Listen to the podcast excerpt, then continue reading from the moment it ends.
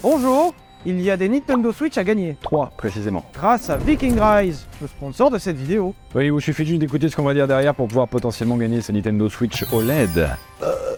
T'aimes bien les Vikings? Pour les Vikings, moi j'aime bien, puis les barbes et tout, les moustaches. C'est plus Astérix, mais enfin pas loin quoi.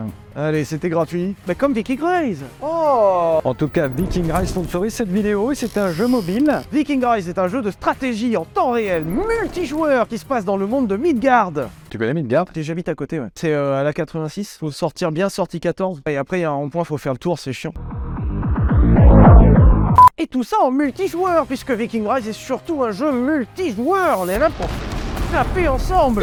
Bah oui, parce que si tu joues tout seul, tu te taper tout seul, c'est chiant quoi. C'est moins intéressant. Donc tu stratégifies, tu commercifies, tu ventifies, tu te batifies.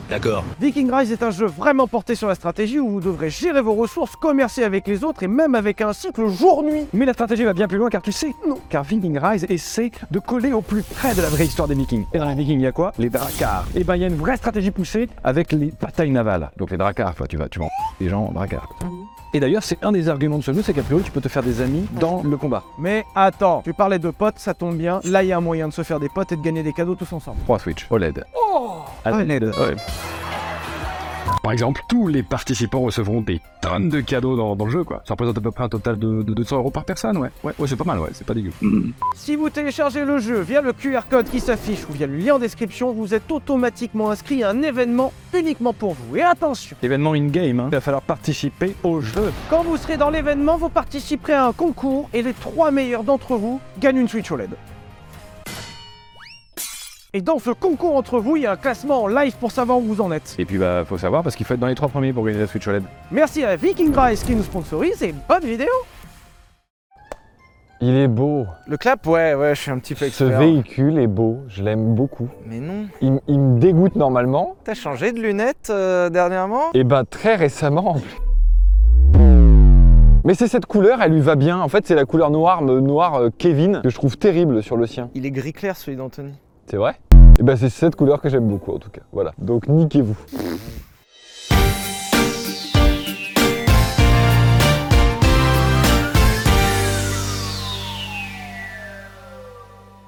Bonjour tout le monde, bienvenue chez Villebrequin. On se retrouve aujourd'hui à Autodrome UTAC de l'INAS Montlhéry. Sur la piste tout terrain. Oui, pour essayer un Porsche Cayenne 955 prêté par Forever Young, qui est la branche Youngtimer de Moteur Essence. Moteur Essence qui nous avait déjà prêté 2-3 petites perles. Et aujourd'hui, enfin, on vous présente un Cayenne de première génération. Ça doit faire peut-être 3 ans qu'on cherche à vous en présenter un. Mais alors, on était emmerdés. Soit on essayait le Max, le Turbo S en boîte méca. Et ça, c'était cool. Mais euh, c'est introuvable. Soit on essayait le plus bas de la gamme, c'est-à-dire le V6. Genre vraiment, l'entrée. Le, je veux le, le- un Cayenne, mais le minimum, s'il vous plaît. Parce que, en fait, l'idée, à chaque fois qu'on teste des trucs et on vous le dit, soit tu testes le top du top pour montrer le, le- le firmament, l'éclat, le- la brillance. Même si souvent les versions les plus éclatantes sont les versions les moins vendues. Exemple, le Cayenne Turbo S, hein, il y a dû en avoir 12. Ou alors on vous présente les modèles les plus vendus, notamment celui-ci en V6, parce que clairement ça a été celui qu'ils ont le plus vendu dans la gamme. Et on verra que c'est une connerie. Voilà. Attends, peut-être attendez une seconde. Bah, il y a un crash là d'ici 5 minutes, et une fois qu'il est crashé, on revient vers vous. Bah là, vu le bruit, il doit être à 5 mètres. En fait, je regarde là, mais je devrais regarder là. Et oui, puisque ce véhicule est une histoire exceptionnelle, puisque ce véhicule a plus ou moins sauvé Porsche. Anecdote très intéressante sur ce véhicule. Peut-être la plus intéressante de tout le véhicule. Mon voisin de parking a un Cayenne. Voilà. Putain, en plus, c'est l'illustration parfaite. C'est un mec, il a vraiment acheté ça pour la gueule. Il tourne pas rond, déjà son machin, il tourne sur trois pattes en permanence. Et il est dans un état. Et à la fois, il l'a ramené sur une jante. Aujourd'hui, le Porsche Cayenne de première génération, celui-ci est la première génération codée 955, c'est le nom euh, technique. À la fin des années 90, Porsche se retrouve dans une situation abominable financièrement parlant. Aujourd'hui, on a l'habitude d'avoir Porsche, qui est une marque extrêmement rentable et prolifique et qui sort des, des voitures qui valent plus cher d'occasion que neuves. Ça me fatigue. Ils sortent la 911 R à 400 000 euros. euh, Deux mois plus tard, elle se retrouve à 900 000 sur le marché de l'occasion. Mais pour le coup, Porsche n'a pas toujours été une marque comme celle-ci. Et à la fin des années 90, Porsche pète la gueule et est dans la merde. Il se trouve que ils cherchent à faire un véhicule qui fait beaucoup de chiffres, de la masse. Ils avaient déjà essayé avec les Porsche à moteur avant, les PMA. Ça avait un peu marchouillé, mais à sa façon, il fallait autre chose. Et Porsche se pose la question de sortir un nouveau modèle de masse, un nouveau modèle qui élargisse la gamme. Je vous rappelle qu'à cette époque, Porsche n'était acheté que par des Porschistes. En fait, ils avaient une clientèle qui achetait une 911, puis vendait cette 911 pour acheter la nouvelle 911, qui vendait cette 911 pour acheter la nouvelle 911, etc. Et peu importe ce que Porsche pouvait faire de nouveau, c'était pas bien. Si c'était une PMA, c'était pas bien, même si t'avais un V8 et que t'avais une super caisse, c'était pas bien. Si t'avais un Boxster, alors que t'as un Flat 6, alors que t'as un truc qui ressemble à une 911, c'était pas bien. Et Porsche a du mal à sortir de cette clientèle qui va absolument une 911 et qui critique tout le reste. Donc ils se sont dit, on vous emmerde, Niquez vos mères, bande de fils de pute. on va faire un SUV, ça va être super chouette. Et l'idée, c'était vraiment d'élargir la gamme Porsche à d'autres clients, à des gens qui n'ont jamais connu du Porsche. Et au début 2000, le premier marché de Porsche, c'est les États-Unis. Et là-bas, il y a une mode. Alors, les États-Unis ont toujours adoré les pick-up. On vous en a présenté déjà pas mal sur la chaîne, et vous avez vu avec le Ram T-Rex. hein. Mais il y a une nouvelle mode encore mieux le SUV. Alors, le SUV, c'est quelque chose d'assez nouveau à la fin des années 90, et ça commencera principalement avec un véhicule que vous connaissez peut-être, le Mercedes ML, qui était présenté la première fois dans Jurassic Park, pour l'anecdote. Et Mercedes avec son ML et BMW avec son X5. Et Porsche se dit qu'ils peuvent peut-être trouver un nouveau segment, le SUV de luxe. Et on vous présente donc le Cayenne, le premier SUV de luxe.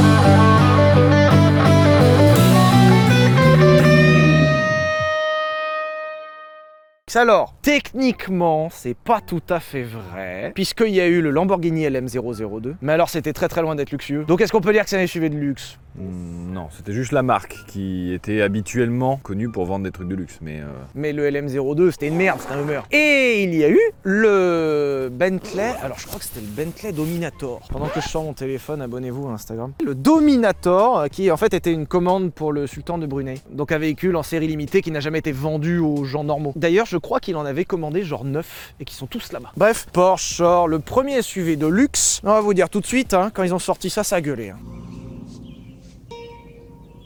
What the fuck is this piece of shit? Porsche ne vendait qu'à des Porschistes, à des 911istes pur jus. Porsche n'avait rien le droit de faire d'autre que des belles 911 à refroidissement liquide et des phares avant ronds. Et lorsque Porsche sort ce Cayenne, ça a gueulé de fou. Porsche s'abaisse à faire un 4x4. Faut se remettre dans le contexte, aujourd'hui il n'y a que des SUV, aujourd'hui t'as même Ford qui a arrêté de faire autre chose que des SUV. C'est quand même exceptionnel ça. Quand ça, ça sort en début 2000, ça a hurlé. Parce que c'est infâme. j'adore. Alors vous avez pas eu la tête parce qu'il a fait. J'adore. Aujourd'hui, ça revient un peu parce qu'on aime bien ce qui est rétro, mais il a fallu 20 ans pour que ce soit regardable. Et puis on s'en fout des, des Porschistes à la con, là, des 911, puisque de toute façon, c'était pas eux qui voulaient toucher. Exactement. Eh ben c'est bien ce que Porsche s'est dit. De toute façon, si les Porschistes y gueulent, on s'en tape puisque de toute façon ça, ça n'a pas été acheté par les Porschistes. hein. Du coup c'est drôle parce qu'il a initié une mode qui aujourd'hui paraît évident. Enfin, on l'a déjà essayé. On a essayé le Urus, on a essayé le Bentayga, on a essayé le G Brabus. Aujourd'hui le SUV qui va vite, on connaît. À l'époque, faire un SUV rapide, c'est quelque chose d'inconnu. C'est pour ça qu'on retrouve déjà quelques gimmicks du SUV rapide sans tous les avoir, notamment sans avoir les jantes qui frôlent par rapport à ici avec un pneu comme ça. Sauf que du coup j'ai regardé, c'est quand même du 19. Ils sont dit 19, ça suffira, non? Alors Eh à ben l'époque, 19 c'était c'était immense. C'était beaucoup déjà, ouais. Oh my god, bro. Oh, hell no, man. What the Du coup, je vous le spoil, le Cayenne a été un succès commercial exceptionnel, puisque je crois qu'ils ont passé il y a pas longtemps le million de ventes tout cumulé sur toutes les générations, ce qui est exceptionnel. Alors, il y a, il y a beaucoup de choses aujourd'hui qu'il va falloir reprendre avec du contexte. hein. Contexte, à l'époque c'était déjà moche. Contexte, à l'époque c'était déjà cher, ça n'a jamais changé. La Cayenne c'est cher. Mais surtout contexte, à l'époque, un 4x4 n'était pas rapide. Lorsque le Cayenne sort, il sort avec un V8 4 litres 5 qui fait 340 chevaux et qui d'emblée en fait le 4x4 le plus rapide jamais vu.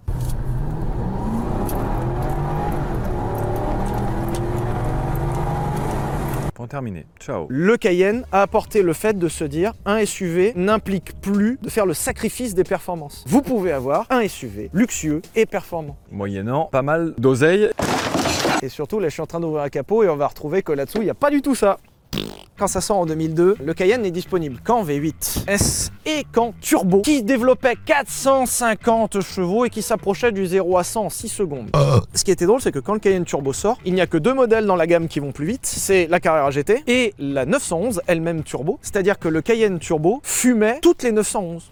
D'accord. Alors, on parle quand même d'un véhicule qui était extrêmement cher, même en V8. C'est pour ça que dès l'année 2003, c'est-à-dire un an après, Porsche proposera un modèle plus accessible en termes de gamme. Et on retrouvera du coup sous ce capot la version la plus vendue, la version V6, qui est abjecte. Anecdote, du coup, ce V6 est un V6 qui vient purement de chez Volkswagen, puisqu'on retrouve ni plus ni moins que le moteur de la Golf R32, puisque c'est un VR6 en réalité. Donc ce moteur est un moteur VR, c'est-à-dire un moteur en W, tout comme la Passat W8 que j'avais eu. À partir de 8 cylindres, ils ont dit que ça s'appelait W, mais on pourrait appeler ça un W6 en réalité. Comme je viens de vous le dire, ce moteur est d'origine Volkswagen, puisqu'effectivement ce véhicule a été fait en partenariat avec Volkswagen, puisque ce véhicule prend la base du Volkswagen Touareg. Mais euh, Porsche, pour s'aligner par rapport au XE5 et au ML et aux nouveaux concurrents qui étaient en train d'arriver, notamment bah, la concurrence interne de Touareg, Porsche décidera de proposer ce V6 3 litres 2 pour les gens qui n'étaient pas en recherche de performance. Me demande pas pourquoi t'achètes un Cayenne quand t'es pas en recherche de performance parce que t'as pas compris le concept. Tu pourrais te dire c'est indigne d'avoir un moteur Volkswagen dans une Porsche. Acheter une Porsche moteur Volkswagen, c'est comme acheter une Mercedes avec un moteur Renault. Ce serait fou que les gens achètent ça quand même. Alors du coup, il y a aussi un truc intéressant qu'on voit de ce côté-là. Donc ce véhicule était amené à rencontrer pas mal de normes anti-pollution. Et donc c'est la première fois sur ce genre de véhicule qu'on voit apparaître des systèmes anti-pollution avancés, notamment avec trois sondes lambda. Les huîtres, c'est pour madame Une sonde lambda permet de mesurer le lambda, Lucas. Enfin, évidemment. Il est con, non mais c'est pas Il est possible. bête, on prend des cadreurs, mais ils sont bêtes. On ferait mieux de passer sous un bus. Tiens, j'en profite pour te montrer.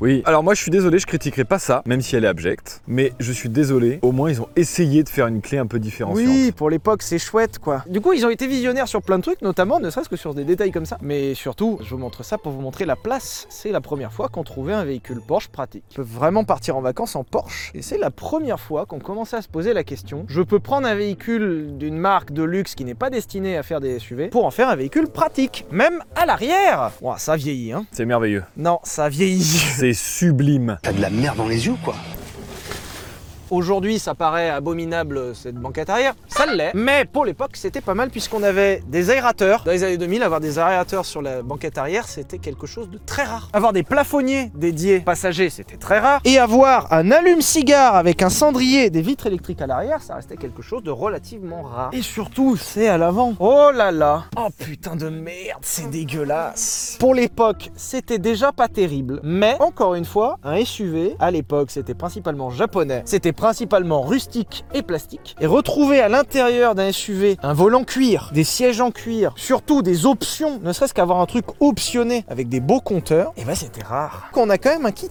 hi-fi, puisqu'on a euh, la, la sono étendue. Donc le mec voulait juste avoir la gueule d'un Cayenne et pouvoir cracher du son à la mort dehors. Ça devait être un sacré connard le mec qui a acheté ça. Mais c'est quand même exceptionnel de se dire qu'à l'époque on retrouvait une boîte mécanique. Alors, à nuancer quand même à deux niveaux de la gamme. Autant sur les versions d'entrée de gamme comme celui-ci, c'était pour une question de prix, puisqu'à l'époque les boîtes méca étaient moins chères que les boîtes auto. Mais à l'époque, vous retrouviez aussi la boîte méca sur toute la gamme pour apporter un aspect sportif, puisque le Cayenne était le plus sportif des SUV. Et on a même eu retrouvé, et c'est pas une blague, le Cayenne Turbo S en boîte méca, qui a été tiré à un peu plus d'une dizaine d'exemplaires et qui en fait une rareté absolue. Tu pouvais sortir de concession avec ton Cayenne Turbo S de 500 chevaux et ton short shift Je vois pas d'intérêt. je vois que l'intérêt. Et voilà, surtout la raison pour laquelle on est là. Aïe aïe aïe. Encore une fois, contexte à l'époque, un SUV, c'était forcément tout terrain. Il y avait toujours. Alors, la question se pose encore aujourd'hui, mais maintenant les gens répondent comme Pierre Chabrier en disant Ouais, des fois, euh, hein, je vais sur des pelouses. Voilà. J'ai grimpé un trottoir la dernière fois. Comme ça Waouh Heureusement que j'avais quatre roues motrices, c'est ça de garde au sol À l'époque, on faisait forcément du tout terrain. Parce que euh, ils disaient, bah faut bien justifier, les gens vont quand même pas acheter un SUV que pour faire de la route. Alors qu'aujourd'hui, les gens répondent à ça. Nique ta mère. Voilà, exactement. Le Cayenne a peut-être été l'un des premiers SUV à proposer ces deux aspects réussis. Pas optimal, mais réussis. Avec vraiment un mode pour la route, un mode pour le off-road et carrément du blocage de différentiel. On vous expliquera peut-être un jour ce qu'est le différentiel. En attendant, on vous invite à aller vous faire foutre. Ouais Allez, let's go Ah, attends, je vais te mettre le mode off-road. Ah oui. Et oui, on a une boîte courte, mais intégrée euh, plus tard dans la chaîne, ce qui fait qu'on n'a pas les deux leviers qui sont indignes, on n'avait pas mettre deux leviers là. Ah ouais, c'est très court Aujourd'hui, en plus, on a un terrain particulièrement pourri. Troisième. Ouais, ouais, bah, troisième à 15, c'est parfait. Et le truc que vous ne verrez pas, c'est que par terre, c'est quand même un peu hard en vrai. Ce soir, on mange de la biche. Et le pire, c'est un, tu galères pas, et deux, en vrai, on est bien. hein. Franchement, moi, je, le trouve pas si inconfortable, hein, sincèrement. On est en pneu route en plus, c'est-à-dire qu'on est vraiment pas adapté. Et je monte là Non, mais je peux pas monter là avec le Cayenne. Tu- Je pense que tu grimpes là. Ah Là ouais, si, Tout si. droit, là Ah, j'y crois. Là, tout droit là. On est même pas. Sais juste plus ce qu'il y a de l'autre côté, hein. Juste Largement, là, t'as vu Tranquille. Hein. Je sais pas où je me suis tanké là quand même. Ah, je peux tout droit là? Ça sert d'avoir des cadreurs. C'est. Ah oui c'est- Ah, quand même, hein. c'est- Putain. Ah oui, c'est chouettos.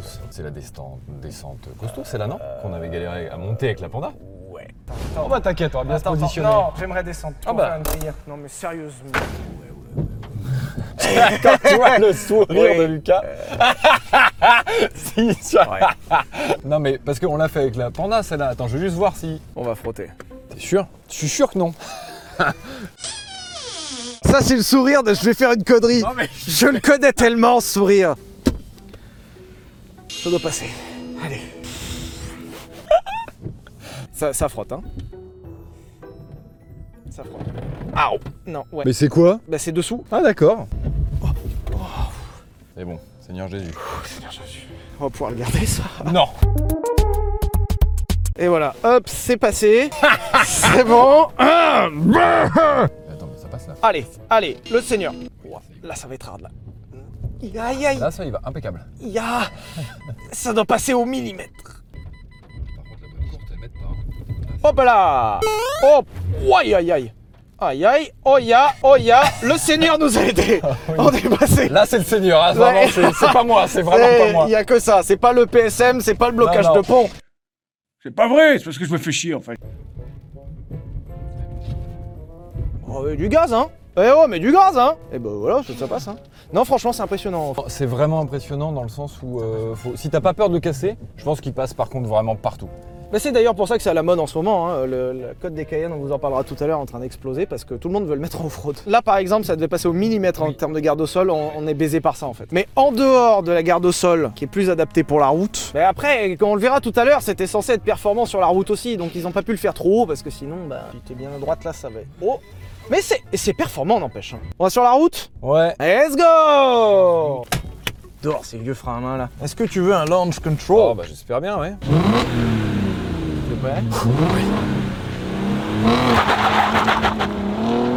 Un peu marrant le bruit quand même. 60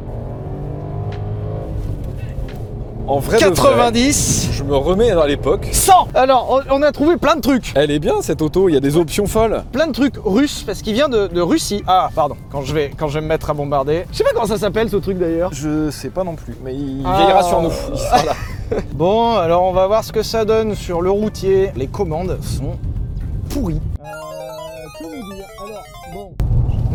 Oh, oh, wow, Le wow. Seigneur nous parle Il nous parle Eh salut Ah Ah Oh, oh Juste avant le virage On meurt maintenant Ah je suis plus surpris par la tenue de route que par les performances qui sont... euh, Alors attends, en fait, faut faire une nuance. Dans les tours, ça va. Là, il y a du jus en vrai. 120, 130, 140. Oui, Seigneur, oui, on arrive, je sais, je sais. Ouais, en fait, c'est vraiment que le meilleur donne vraiment tout ce qu'il a dans les tours. Et du coup, que ça impose de le cravacher si tu veux avoir un rythme satisfaisant, quoi. Mais à bas régime, c'est terrible. hein. Donc, faut jouer du levier en permanence et c'est pas vraiment ce que j'avais l'intention de faire sur un Cayenne. Et deuxièmement, je suis euh, dubitatif du, ride. D'un côté, très sincèrement, putain, le châssis, il est bon. Genre, vraiment, ça engage, ça s'ouvre pas trop, tu vois, je mets beaucoup de volant. Et franchement, la piste est ultra grasse, elle est sale et ça se cramponne. Par contre, c'est la version de base avec les amortisseurs de base. Allez T'es la petite boss.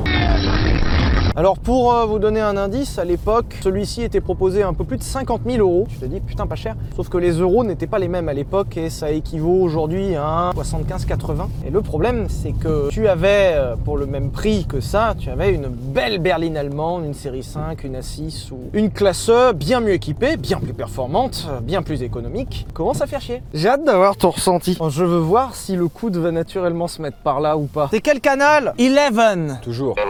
11. Eleven. Ah oui, c'est du bien ça. Ah, il est Comme ça, ça me fait bander. interrogatif, le mais le. Je vous le dis. Je me vois bien dans les années euh, 90 là-dedans. 2000. 2000, pardon. Waouh Alors, c'est peut-être très révélateur du problème de cette voiture. C'est, ça rebondit quand même. Hein. Mais pareil, après je dis rien, je me serais plaint si c'était trop sec après. J'aurais dit que c'était de la merde et que c'était trop sec. Et, euh, Mais c'est bien, on commence à avoir l'objectivité sur nous-mêmes. De toute façon, ce serait plein. Mais ça tient Putain, t'es à 100 T'es à 100 et ça tient vachement bien Anecdote intéressante, euh, ces moteurs étaient euh, reconnus pour ne pas sortir ses chevaux. C'est-à-dire que la plupart qu'ils ont passé au banc sortaient entre 200 et 220 chevaux max. Allez, gaz là, merde y'a rien, on se cul Mais voilà, je te dis que ça rame fond. Putain Mais putain, les relances C'est à 4000 déjà Wow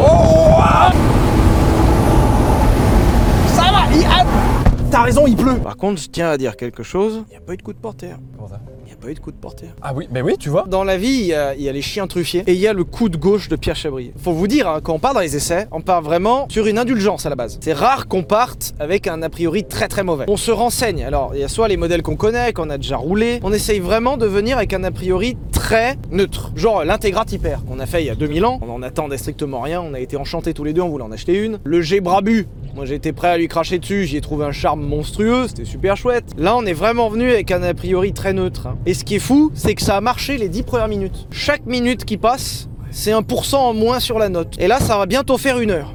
Mais tu galères Putain Je rappelle que sur le capot il y a un détail. Seulement 7 lettres. C'est indigne, je comprends pourquoi les gens ils ont gueulé. hein. Et le pire, tout le monde râle.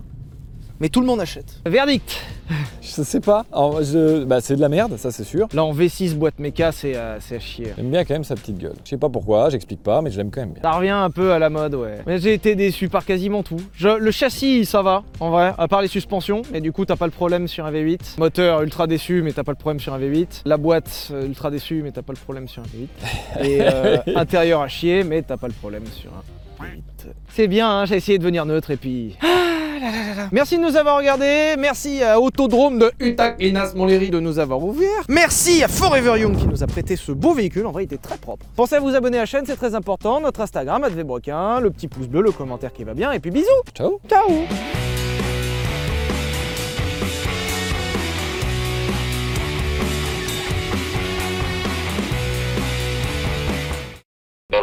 Il est sensuel ce Eleven. Non, Attends. sexuel, t'as raison. On est à ce- On est à ce niveau-là, ouais.